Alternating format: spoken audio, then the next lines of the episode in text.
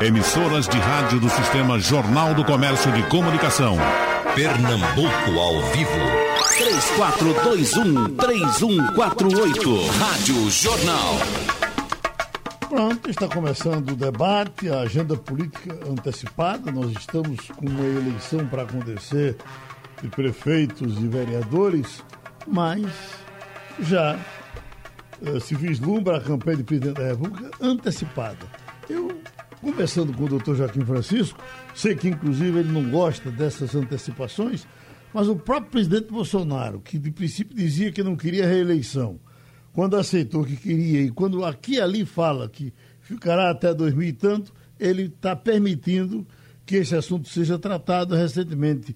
A revista Veja trouxe um levantamento importante e certamente os nossos debatedores tratarão desse assunto hoje aqui. Ah, doutor Joaquim, a, a antecipação da campanha presidencial atrapalha o país? E, bom dia, Geraldo. Um. Bom dia, os ouvintes. Bom dia, Maurício e Adriano. Eu acho que atrapalha. Eu acho que nós temos uma eleição municipal, né, que eu também defendi que fosse adiada, mas ela vai ocorrer agora em novembro, pelo menos está marcada. Né? E como é que você vai debater 2022? E aí, no momento em que você abre um espaço para que esse debate seja feito, não é? Aí é claro, aí vem a Veja, aí vem a CNN, vem Globo, vem JC, vem todo mundo é, dando, botando fogo na fogueira da eleição. E eu acho que isso não contribui. Porque vem briga de governador, vem briga de prefeito, é, é legítimo você sonhar com a presidência da República, o próprio presidente sonhar em ser reeleito. Mas o país tem muitos problemas urgentes. E quando você antecipa esse debate político, tudo fica mais difícil. É, eu vejo, eu não estou com mandato, não estou diretamente na vida pública, mas participo de debates, tudo. A primeira pergunta, quando você vai se assanhando, como a gente diz que você conhece esse termo, ah, você vai ser candidato? Vai ser candidato agora? Vai, vai ser candidato em Gravatar, em Macaparana ou no Recife? Estou dizendo, esse tipo de, de debate aí já começa o debate a ser mapeado pelas paixões. Então eu não vejo nenhuma vantagem, nem para os candidatos e nem para o. Veja o caso do Dória. O Dória assanhou-se há um ano e tanto que está assanhado, aí eu vi as pesquisas na Veja, está mapeando em torno de 4%, 4,6%. Né? O, o Hulk, 8%, 7%. Aí diz, mas essa pesquisa não quer dizer nada agora. O Adriano é que é o mestre, né? Eu estou me arriscando. Mas você, você imaginar um cenário há dois anos, numa pandemia e tal, acho que não, não ajuda o país, não ajuda quem tem essa pretensão. Se um governador de São Paulo quiser ser presidente da República, faça uma excelente administração, respeite o processo democrático. Quando for dois anos depois, todo mundo lembra o nome dele. Então, esse é que é o caminho, na minha opinião. Ô, doutor Joaquim, o senhor eh, ainda está no, no. O senhor é do PSDB e o PSDB sempre teve quadros importantes, ou tem quadros importantes, mas eh, a- a- os últimos acontecimentos, numa entrevista que nos deu aqui na, na, na Rádio Jornal, o ex-governador Alckmin eh, já falava como que estivesse se, se apresentando para ser novamente candidato a presidente da República. Mas depois, agora, com, eh, alcançado pela, pela Lava Jato, com os acontecimentos eh, de agora, eh, tudo indica que ele levou uma pancada forte. O caso de Serra, que não se insinuava para isso, eh, eh, mas que poderia ser também um quadro, mesmo eh, com 78 anos, talvez se quisesse disputar, poderia disputar, tem serviço prestado, mas o PSDB está bem desfalcado a essa altura do campeonato e vai fazer, vai fazer falta ou você acha que daqui para lá ele vai ter alguém para dizer eu tenho um candidato importante, esse é fulano e ele vai concorrer bem à presidência da República? Eu acho que vai, porque ele vai ter o problema de álcool e eu acho que álcool vai esclarecer. Eu considero o Alckmin um homem de bem. Tudo que conheço dele, é um, é um, um sei que foi governador de São Paulo quatro vezes, foi prefeito de Pindamonhangaba duas vezes, deputado federal constituinte, não vejo. Bom, mas ele vai fazer a defesa dele, o Serra a mesma coisa, o Aécio já está um pouco mais difícil a situação dele. Mas você tem quadros novos no partido, você tem o governador do Rio Grande do Sul, que é um governador que tem feito um excelente trabalho. Você tem o governador de São Paulo, Covas, que é neto do Mário Covas. Enfim, esse quadro partidário não vai ser digerido. Nem o PSDB, nem o DEM, nem o, nem o PT, nem nenhum partido, ele continua. As pessoas vão fazer o julgamento, ver quem tem culpa no cartório. O que eu acho que é bom é fazer isso que está fazendo ou seja, fortalecer a Lava Jato, fortalecer o critério de combate à corrupção. E quem não tem problema vai, vai mostrar, vai discutir, vai ter cuidado com as fake news, né? Isso é preciso ter muito cuidado, porque todo mundo. Sobretudo porque você antecipa o debate. A essa altura você acha que Dória vai achar qualidade em Hulk, que Hulk vai achar qualidade em Bolsonaro. É, não é possível que isso ocorra. Mas, se você for, vamos olhar a pesquisa hoje, você vê o Sérgio Moro, que foi o líder da, da, da Lava Jato, admitindo sua candidatura dele hoje contra Bolsonaro, ele tem 35%, Bolsonaro tem 44%. Ou seja, Bolsonaro ganha para ele. Ou seja, Moro tem 35%. Mas você bota o Lula, é, respondendo 17 processos, ele tem 37% ou seja, ganha de Moro. Quer dizer, eu acho que o que ocorre, de uma certa maneira, nesse excesso de, de, de, de disputas, de, de, discussão sobre eleição, é uma banalização do profano. Ou seja, você discute tanto a coisa, daqui a pouco você vai ver. Já está ocorrendo. Hoje você vai ter 1.360 candidatos a prefeito, candidatos à reeleição tem uma porção dele respondendo processo. Daqui a pouco você vai ver comadre, olha, eu estou terminando aqui de dar um depoimento aqui na cadeia, daqui a pouco eu vou fazer lá um encontro, lá na rua, não sei o quê. Porque à medida que isso vai banalizando, isso é muito ruim. Muito ruim. É preciso que haja um, um critério bem estabelecido, né, para que a gente não se perca nesse tumulto de notícias, agravado, evidentemente, por isso que eu fiz observações sobre essa eleição daqui a 60 dias, agravado por uma pandemia. Nós estamos vivendo um problema muito sério, Geraldo. Uhum. Com milhares de desempregados, empresas quebrando, com tudo isso ainda o calor eleitoral, que Adriano sabe disso, e Maurício Rantes, o Maurício que já participou de várias eleições, é um mestre. E Adriano conhece pesquisa, sabe como é o roteiro, né? Então, cuidado com, com esse processo para ele não comprometer a própria saúde da democracia. O senhor falou da Lava Jato, doutor Joaquim. Esse momento que a Lava Jato está vivendo.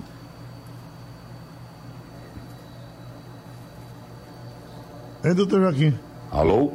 Eu, o senhor falou na Lava Jato. Esse momento que a Lava Jato está vivendo agora, dizem que sofrendo um ataque como nunca sofreu, uh, onde você tem, me parece que um, um uh, três ou quatro grupos dispostos a, a, a, a liquidá-la. O senhor acha que a Lava Jato vai sobreviver?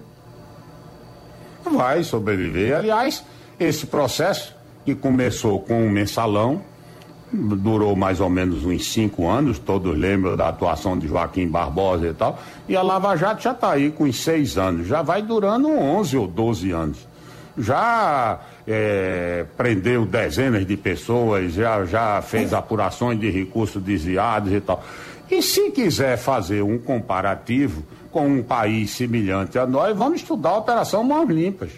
Muita gente que ocorreu na Itália, né, de 1990 até 2003, 2004, de maneira mais intensa. Vai ter problemas também. Você nunca consegue que uma operação dessa faça tudo o que deseja, o que os procuradores desejam, todos os dias, todas as semanas e todos os anos.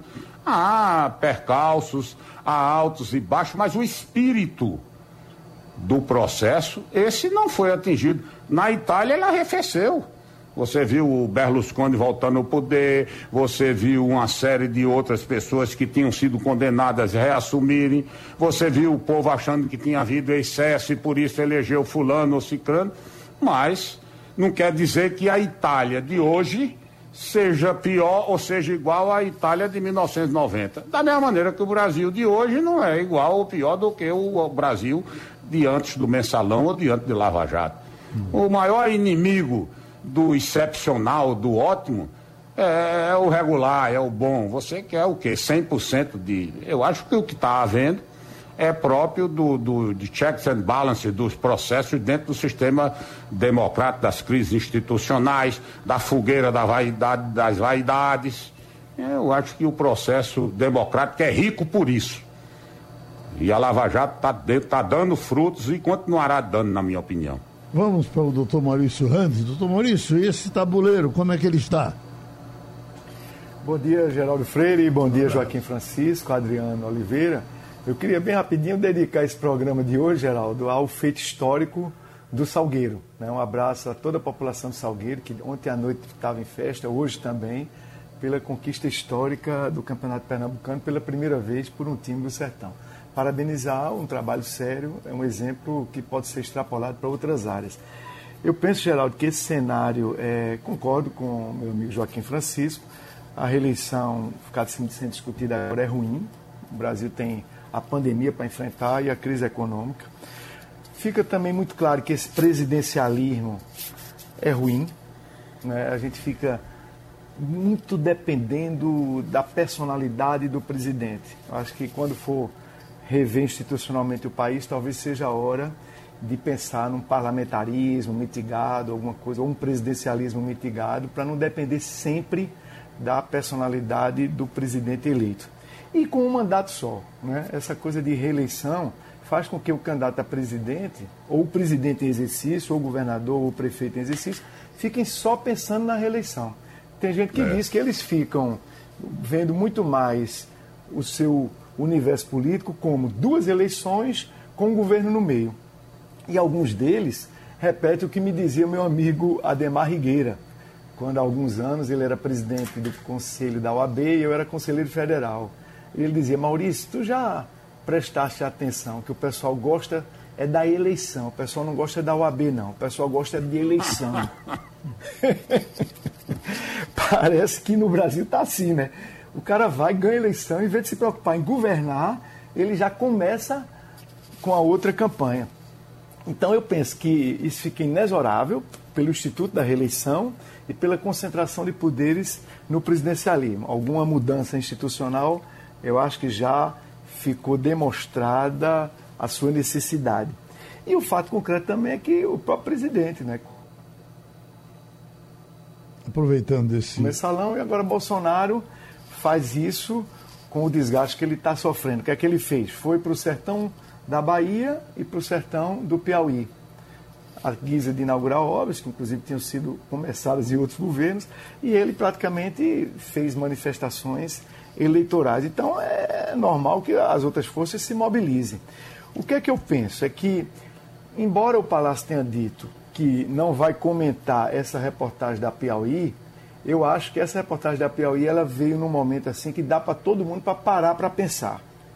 Eu disse aqui no programa anterior, continuo com aquela opinião, que aquela temperatura quente, em torno de 22 de, de abril, que foi até o final de maio, começo de junho, mesmo no auge daquela temperatura, eu não via nenhuma ameaça a uma ditadura. Isso é diferente, porque a correlação de forças não permitia. Né? É, uma, uma, uma tentativa de fechar o Congresso ou o Supremo não tinha apoio da Marinha da Aeronáutica, da ativa do Exército, tinha uma, uma, um flerte apenas de alguns generais aposentados que estão lá no, nos cargos do governo. Mas o fato da matéria da Piauí revela, e é preciso, portanto, a gente estar atento a isso que Joaquim falou, de fortalecer os checks and balances, os controles, os freios e contrapesos. Porque que houve um ímpeto em algum momento, talvez um momento mais emocional, do presidente Jair Bolsonaro de querer fechar o Supremo, teve. A revista Piauí, ela, ela disse que consultou quatro fontes que ouviram a reunião que foi realizada no dia 22 de maio.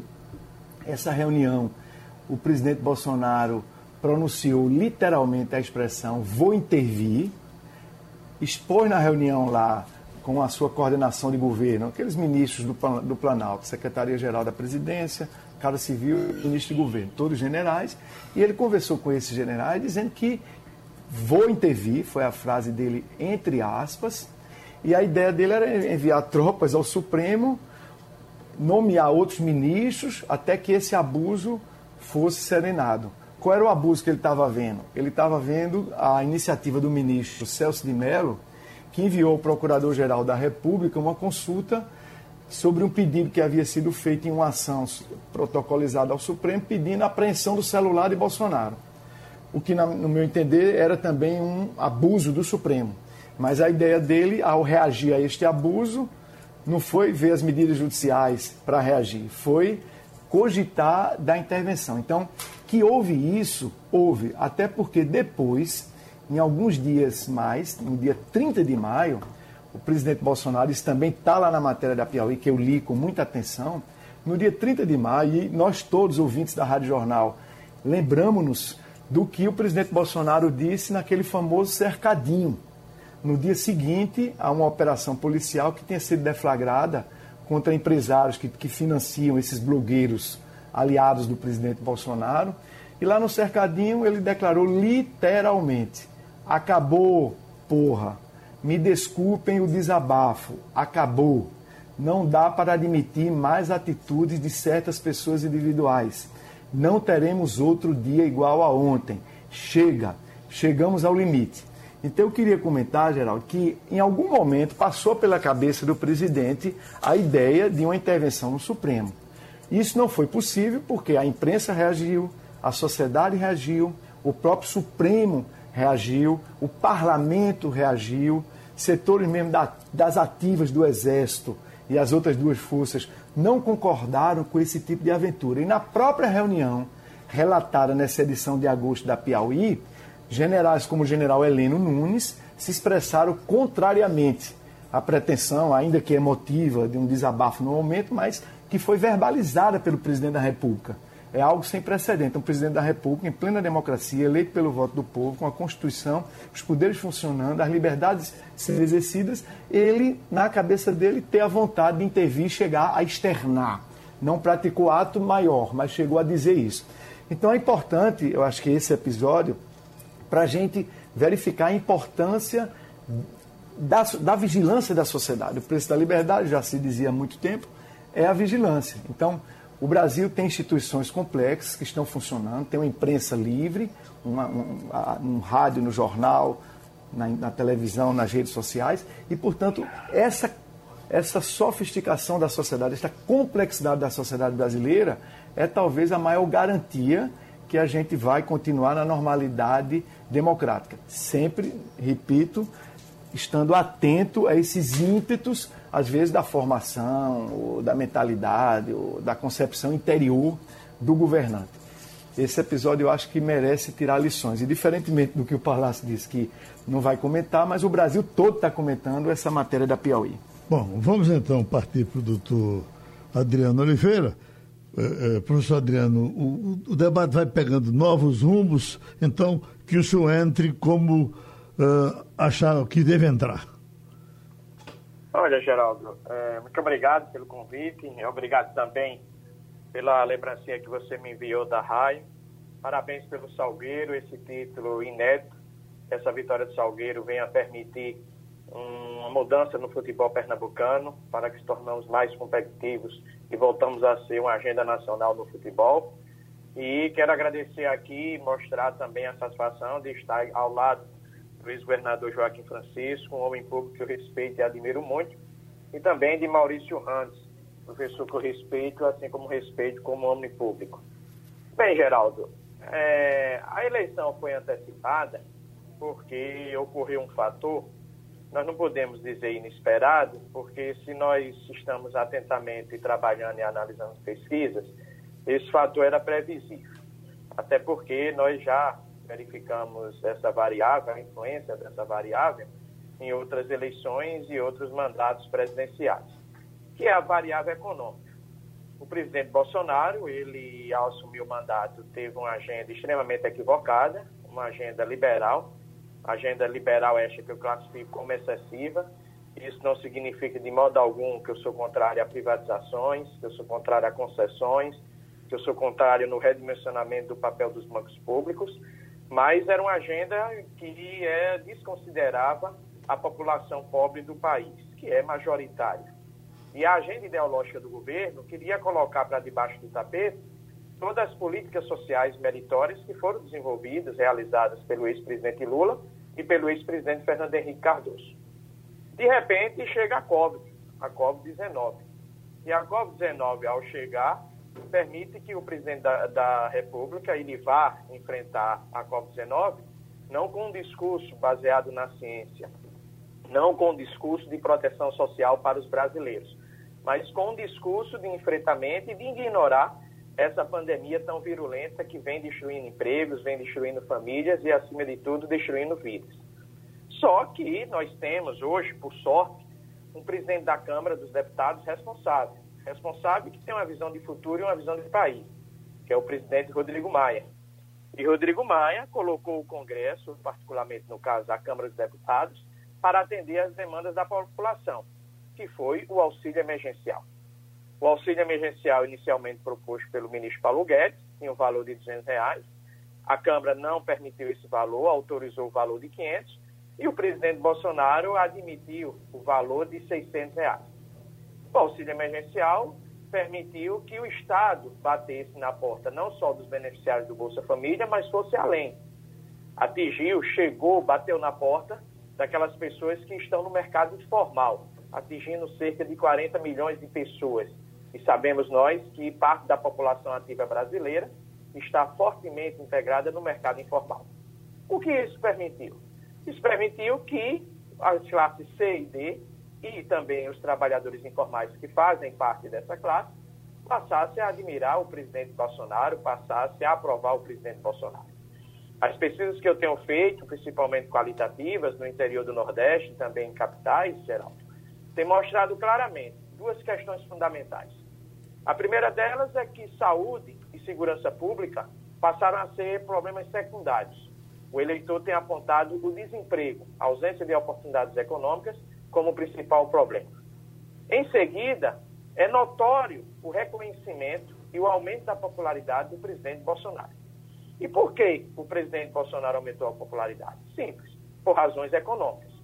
O eleitor ignora, parte do eleitorado ignora a agenda ideológica da presidente e, consequentemente, passa a ver o auxílio emergencial como um ato de proteção social advindo do presidente da República. E isso fez que a popularidade do presidente esteja crescendo em várias regiões do país, inclusive no Nordeste, inclusive nas capitais do Nordeste, inclusive nos grotões. E o interessante é que o bolsonarismo hoje é um, é um fenômeno muito semelhante ao lulismo. O lulismo ele saiu das capitais, das regiões metropolitanas, e foi para os grotões. O bolsonarismo hoje está saindo das capitais e está também indo para os grotões. O bolsonarismo hoje está saindo das classes A e B, está indo para os pobres. Ou seja, hoje, cada vez mais, nós temos uma classe C e D admirando o presidente Bolsonaro. Então foi por essa razão que a agenda da eleição de 2022 veio à pauta. Porque o presidente Bolsonaro descobriu tardiamente que pode, através do auxílio emergencial, intervir na eleição municipal intervir também na eleição presidencial. É claro que nós temos uma divisão muito nítida da sociedade a divisão do universo eleitoral. De um lado, um eleitor muito convicto na defesa do Jair Bolsonaro, verificando ele como um ator que combate a corrupção, verificando ele como um ator que faz verdade, e do outro lado, um, uma parcela do eleitorado que está dividida entre o lulismo, que se mantém ainda muito forte, e um centro, aqueles eleitores que não querem o PT nem querem o bolsonarismo, estão à procura de um candidato. Então foi esse movimento que eu vejo, que eu identifico na sociedade, provocado pela Covid-19 e, em consequência, provocado pelo auxílio emergencial, que antecipou a eleição presidencial. E, claro, também todas as polêmicas trazidas pelos presidentes da República. O que Maurício Randes falou é algo importante, que não pode ser desprezado. A matéria da revista POI deixa claro que o presidente Bolsonaro tentou, desejou fazer uma interferência no Supremo Tribunal Federal. Inclusive mandando para lá, segundo a matéria, membros das Forças Armadas. Aí vem minha pergunta. E se porventura o presidente Bolsonaro for para o segundo turno da eleição presidencial sem chances de vencer a disputa, ele irá convocar os militares? Ele respeitará a soberania popular? Ele respeitará as regras eleitorais? Ou também chamará o exército? Certamente nós teremos uma eleição presidencial em 2022 muito tumultuada, principalmente se o presidente Bolsonaro não chegar como franco favorito. Doutor Joaquim Francisco, esse detalhe trazido uh, pelo professor Adriano Oliveira, Bolsonaro se elegeu falando para um público e de repente, por acidente, ele está recebendo esse, esse outro público, esse outro eleitor. O senhor também reconhece assim? Olha, eu acho que há uma, há uma matiz nesse, nesse ponto, mas eu acho que ele foi eleito em primeiro lugar, pelo eleitorado que não suportava mais o PT, né? 16 anos, né? o problema da Dilma, da, da recessão enorme, desemprego, etc, etc. Então, esse foi um fator. O segundo fator foi uma linguagem forte. O povo estava muito cansado de um, de um discurso muito hipócrita, de, de, de, bandeira meio pau, de resolução dos problemas de uma forma muito, muito sem, sem objetividade e tal. Ele apareceu como uma coisa que não é incomum. Nós tivemos um discurso lá atrás de Jânio Quadro, tivemos um discurso de Collor, discursos fortes. Roger Gerhard Schwarzenberg escreveu o Estado Espetáculo, onde ele mostra o líder, momentos do líder comum, momento do líder pai, momento do líder herói há aqueles momentos em que, mesmo no processo democrático, você quer um líder mais forte.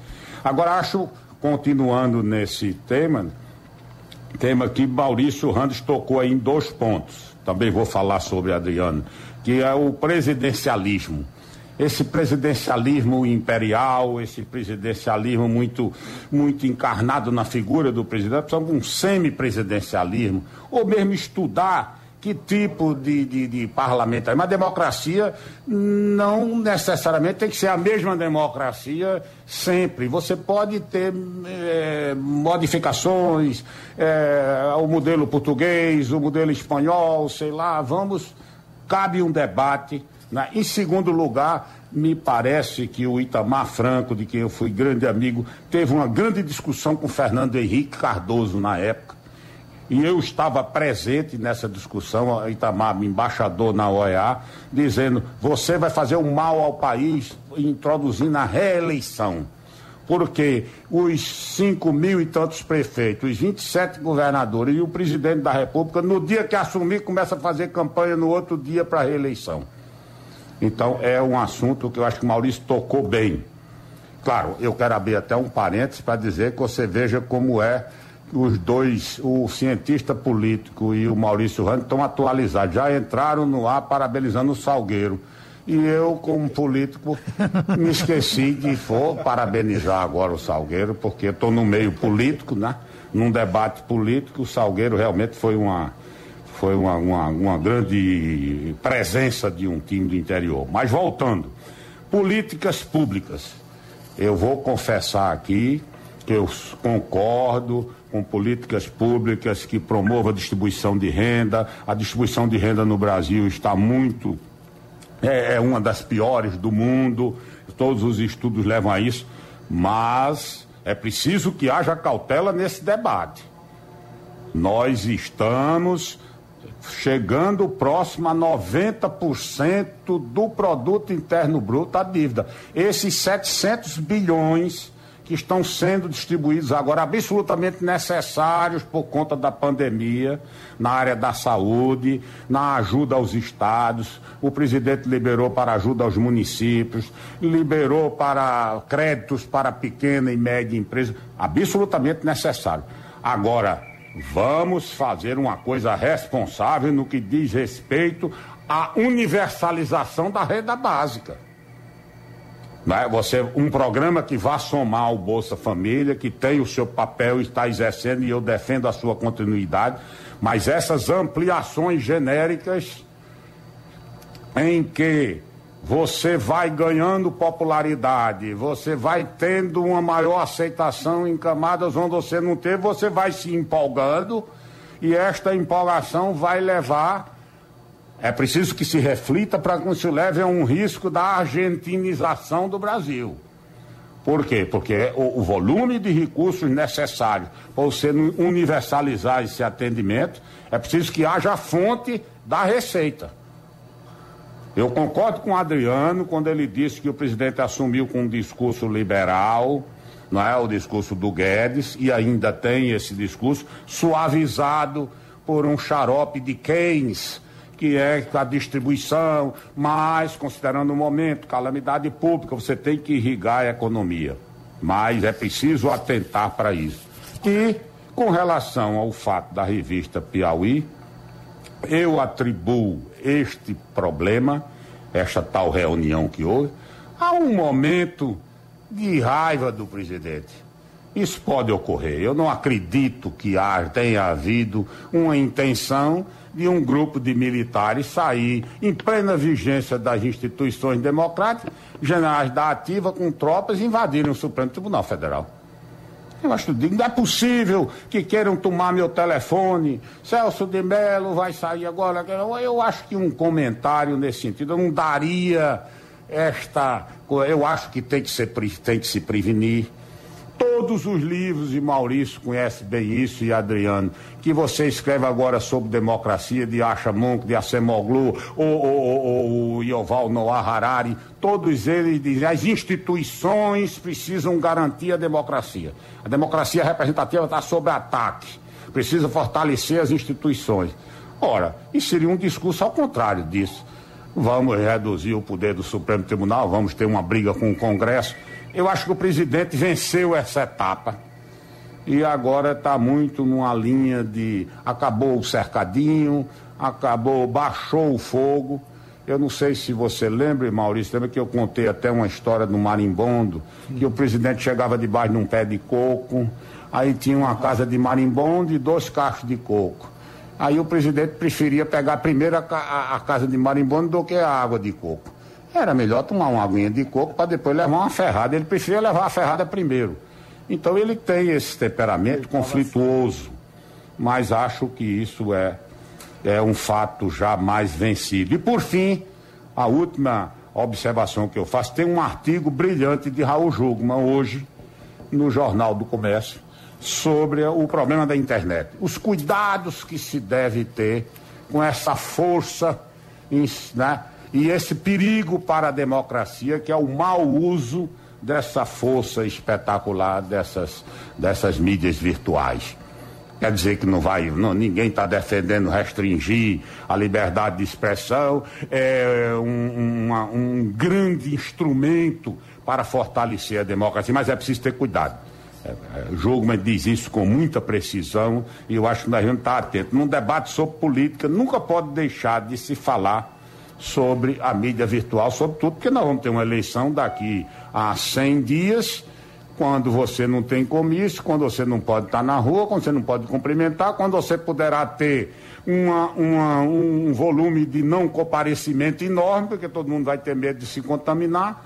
Quando você tem 1.380 prefeitos candidatos à reeleição, aí vem o problema da reeleição, enfim, para que a gente não tenha uma eleição muito cheia de vícios e problemas que vão comprometer lá na frente o processo democrático. Doutor Maurício Rand, eu estava lendo do jornal Estado de São Paulo de ontem a, a, a referência a umas pesquisas, eu não sei quais essas pesquisas, uh, dizendo que uh, Lula está chegando à, à, conclusão de que não terá mais uh, influência com relação a aos votos nas próximas eleições. Ele está chegando a essa conclusão, tenha observado através de pesquisas. O senhor conhece essas pesquisas? Se não conhece, sente mais ou menos isso, que Lula eh, eh não, não vai ter influência na eleição que vem aí? Eu penso, Geraldo, que 2018 realmente terminou um ciclo. É, há uma saturação desse sistema partidário que ficou muito concentrado é, na mão da, das direções partidárias que controlam o partido como se fosse um cartório, fazem o que querem. E a sociedade, como Joaquim aí falou, quando ela elegeu Bolsonaro, ela estava dizendo que não queria, pelo menos dois textos brasileiros não queriam a continuidade daquele sistema partidário e, sobretudo, do partido que era mais forte naquele sistema, o PT. Então, eu tenho tido notícias de que Lula começa a perceber que aquele ciclo em que ele tinha uma hegemonia natural, digamos assim, no campo das forças progressistas ou democráticas, ele vai perdendo. E a gente vê que vários atores talvez não vão aceitar o que ele fez em 2018, quando ele retirou toda a possibilidade da construção de uma candidatura que fosse mais ampla do que o PT e quis impor a candidatura de Haddad a todas as forças progressistas, inclusive retirando a aliança que estava feita entre o PDT e o PSB, ou seja, para que ele mantivesse a hegemonia. Então, realmente, isso deu um desgaste muito grande para Lula. Muitos setores progressistas já estão percebendo que continua uma rejeição muito grande ao PT, embora à medida que o tempo vai passando, as pessoas vão esquecendo um pouco. E aí é um dificultador para Bolsonaro no novo cenário, porque aquele momento que foi o auge da rejeição ao PT, ele encarnando o antipetismo, o combate à corrupção, é, a representação da teologia da prosperidade das igrejas evangélicas pentecostais, uma plataforma de diminuir essa burocracia do Estado, continua sendo necessidade. Então ele encarnou tudo isso, só que agora em 2022 talvez ele não encarne mais tudo isso ele vai encontrar um PT mais fraco, Lula com menos capacidade de influir, pelo menos na força que tinha, e ainda não está muito forte uma alternativa a isso. Então tem muita gente conversando, você vê a movimentação de um Flávio Dino lá do Maranhão, de um Luciano Huck, é, de um Cristóvão Buarque, tem muita gente conversando para tentar criar uma alternativa é, no campo progressista que não seja necessariamente hegemonizada pelo PT. E você vê também um movimento que ficou patente recentemente, que foi essa saída do MDB e do Partido Democrata, articulada por Rodrigo Maia, essa saída desses dois partidos do Centrão. E se sabe que eles conversando muito com Dória. Então eu acho que pode ser que o cenário comece a caminhar para uma, uma reeleição, uma candidatura à reeleição de Bolsonaro, agora já em novas bases, como Joaquim Francisco aí com muita lucidez falou, é, Bolsonaro é, e, Adriano Oliveira também lembrou, ele teve um deslocamento da base. Então, quando ele vem propor é, um bolsa, uma, uma, uma, uma alternativa ao Bolsa Família, esse programa Renda Brasil, que aumentaria o benefício médio do Bolsa Família, que hoje é de 190 reais, aumentaria para 232 reais. O orçamento do Bolsa Família, que seria de 30 bilhões, seria aumentado para 51 bilhões. Então é uma, uma movimentação clara de Bolsonaro de tentar compensar a perda que ele sofreu quando ele se voltou para o Centrão e quando ele demitiu Sérgio Moro. E quando ele colocou a, a, o Aras, o procurador-geral, que está atacando a Lava Jato. Então, movimentos como o Brasil Livre, que focavam na questão da corrupção, se afastaram de Bolsonaro. E ele o que é que fez? E ele, percebendo que não podia ficar com o pincel na mão, é, viu o potencial da Renda Brasil ampliando o Bolsa Família a partir do auxílio emergência, e aí fica aquela questão que Joaquim diz: e como é que vai pagar isso? Não tem que ter uma, um equilíbrio fiscal, um ajuste administrativo do Estado brasileiro para ter dinheiro para a população mais pobre, que é necessário. O problema é que o Estado brasileiro gasta muito com gente que não precisava gastar, com as grandes corporações, com a cúpula do serviço público. Mas o que é que eu quero resumir, Geraldo? É que, na minha percepção, esse cenário que vai se encaminhando para 2022, ele mudou muito. Teve a primeira metade do governo Bolsonaro, era um. Agora, o Bolsonaro depois do Centrão, o Bolsonaro descer, pós-Centrão, é outro. Ele perdeu o apoio daquelas segmentos que o viam como o paladino contra a corrupção, se juntou com o Centrão, distribuiu cargos e perdeu essa base de apoio. Essa base de apoio tende a voltar para os partidos progressistas? Aparentemente não. Elas tendem a se juntar numa candidatura, por exemplo, como a de Dória. Talvez isso ajude a explicar o movimento de Rodrigo Maia de destacar o DEM e o MDB e abrir diálogo com Dória. Então, observe que aí você pode já começar a identificar que pode estar havendo a configuração de um cenário. Bolsonaro candidato, Sérgio Moro, nesse campo mais de direita, mais conservador. E você teria uma candidatura de centro-direita, a de Dória com o MDB e com o Democrata, e você vê no campo progressista os órfãos da hegemonia de Lula. Lula perdendo força, sem condições mais de liderar todo esse bloco. Partidos como PSB, PDT, Cidadania, Rede, é, começam a dialogar para ver se conseguem gerar um novo partido, uma alternativa progressista. O cenário, portanto, ainda é muito, é muito incipiente, mas eu percebo claramente que Bolsonaro percebeu que a primeira metade são águas passadas. Ele, ali ele não ia nem conseguir terminar o governo. Por isso, o desespero de dizer que ia intervir, depois deu uma semana depois deu outras declarações, depois uma semana outra deu outra declaração dizendo que não cumpria a ordem do Supremo. Mas a partir de um certo momento, talvez os seus conselheiros disseram, Bolsonaro, para, tu vai ter que ter o apoio do, do Centrão para não ter impeachment, já te deslocasse da pauta contra a corrupção, porque chegou nos inquéritos que estão atacando teus financiadores, atacando teus filhos, etc. E aí ele é outro. Ele agora está recomeçando um governo com o Centrão, uma política menos emocional, menos apoiando aquele, aquela guerra cultural da, da primeira metade do mandato. Então ele não está morto, mas ele tem uma dificuldade, na minha opinião. Adriano Oliveira, o senhor está com todas as portas abertas aí de, de Joaquim Francisco, de Maurício Randes, ainda os seus argumentos, tem coisa demais e eu não quero lhe atrapalhar. Bem, Geraldo, dois pontos que foram trazidos, tanto por Maurício como por Joaquim, que eu gostaria de dar minha colaboração. O primeiro ponto é em relação à questão da, do desequilíbrio fiscal. A Covid-19 ela chegou, permitiu que você tivesse toda uma expansão do gasto público, expansão essa necessária.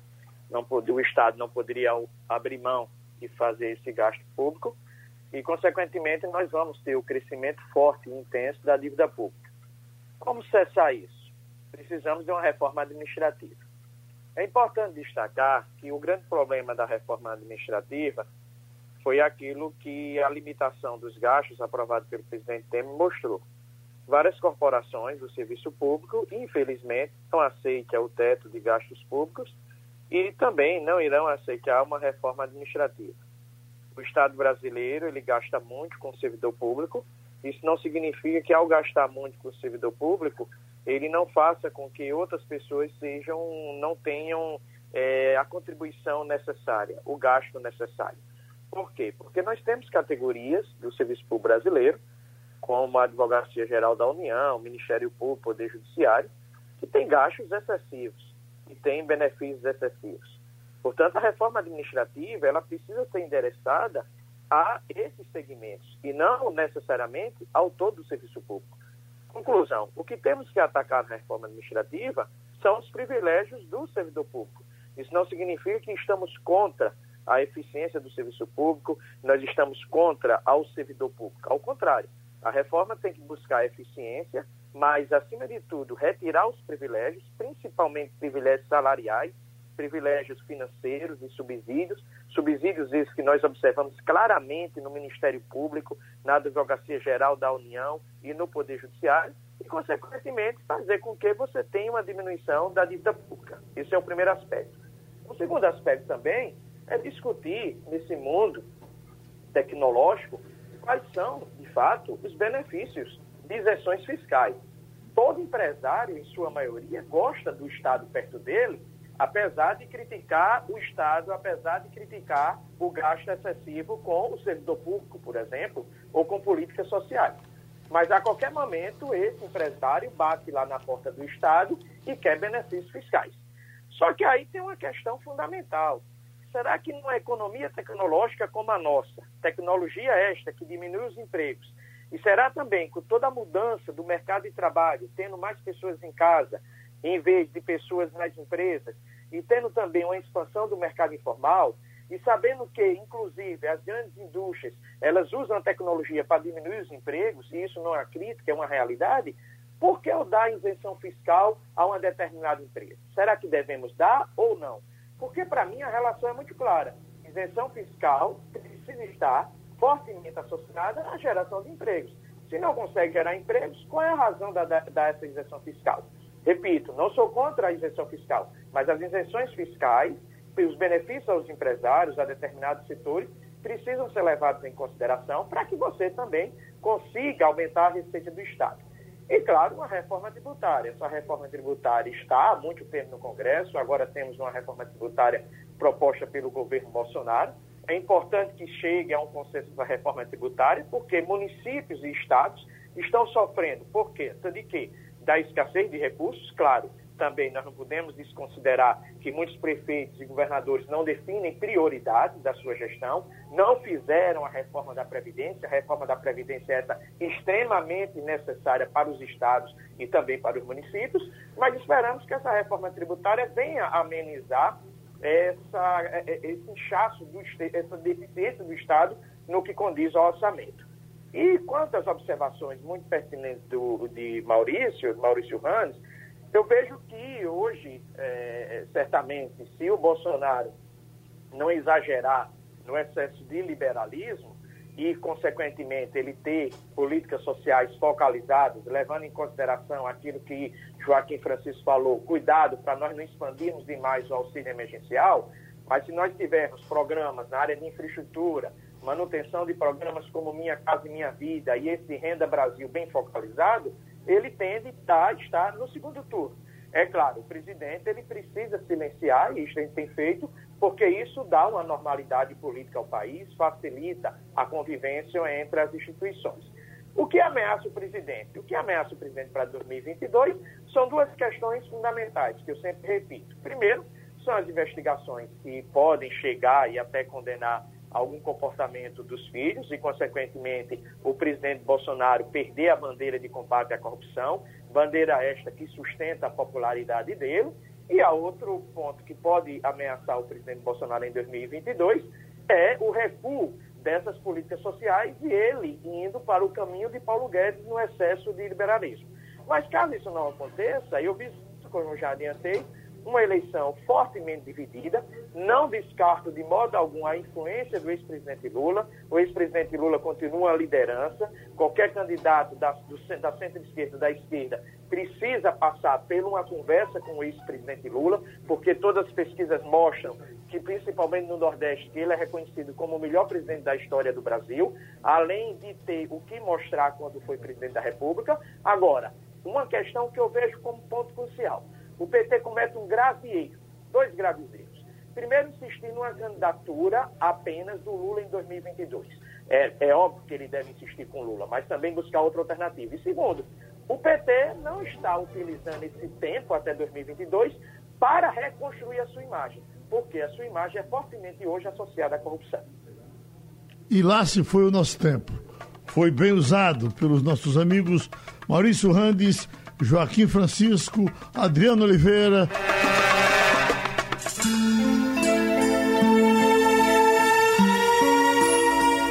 Aquela nuvem que passa, lá em cima sou eu. O mundo precisa de festa. Sonhar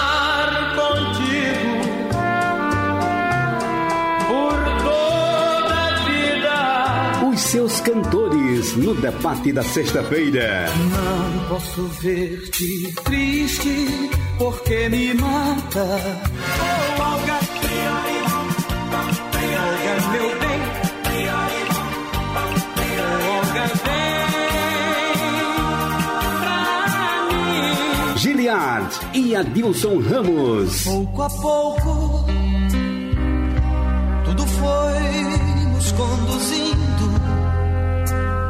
querer nós fomos indo pra mesma direção. Eu ontem sonhei com você a noite inteira. Que sonho Sexta, aqui, às 11 horas. Quero que no fim da festa você apareça e chame pra dançar. Rádio Jornal. Sugestão ou comentário sobre o programa que você acaba de ouvir, envie para o e-mail ouvinte@radiojornal.com.br ou para o endereço Rua do Lima 250, Santo Amaro, Recife, Pernambuco.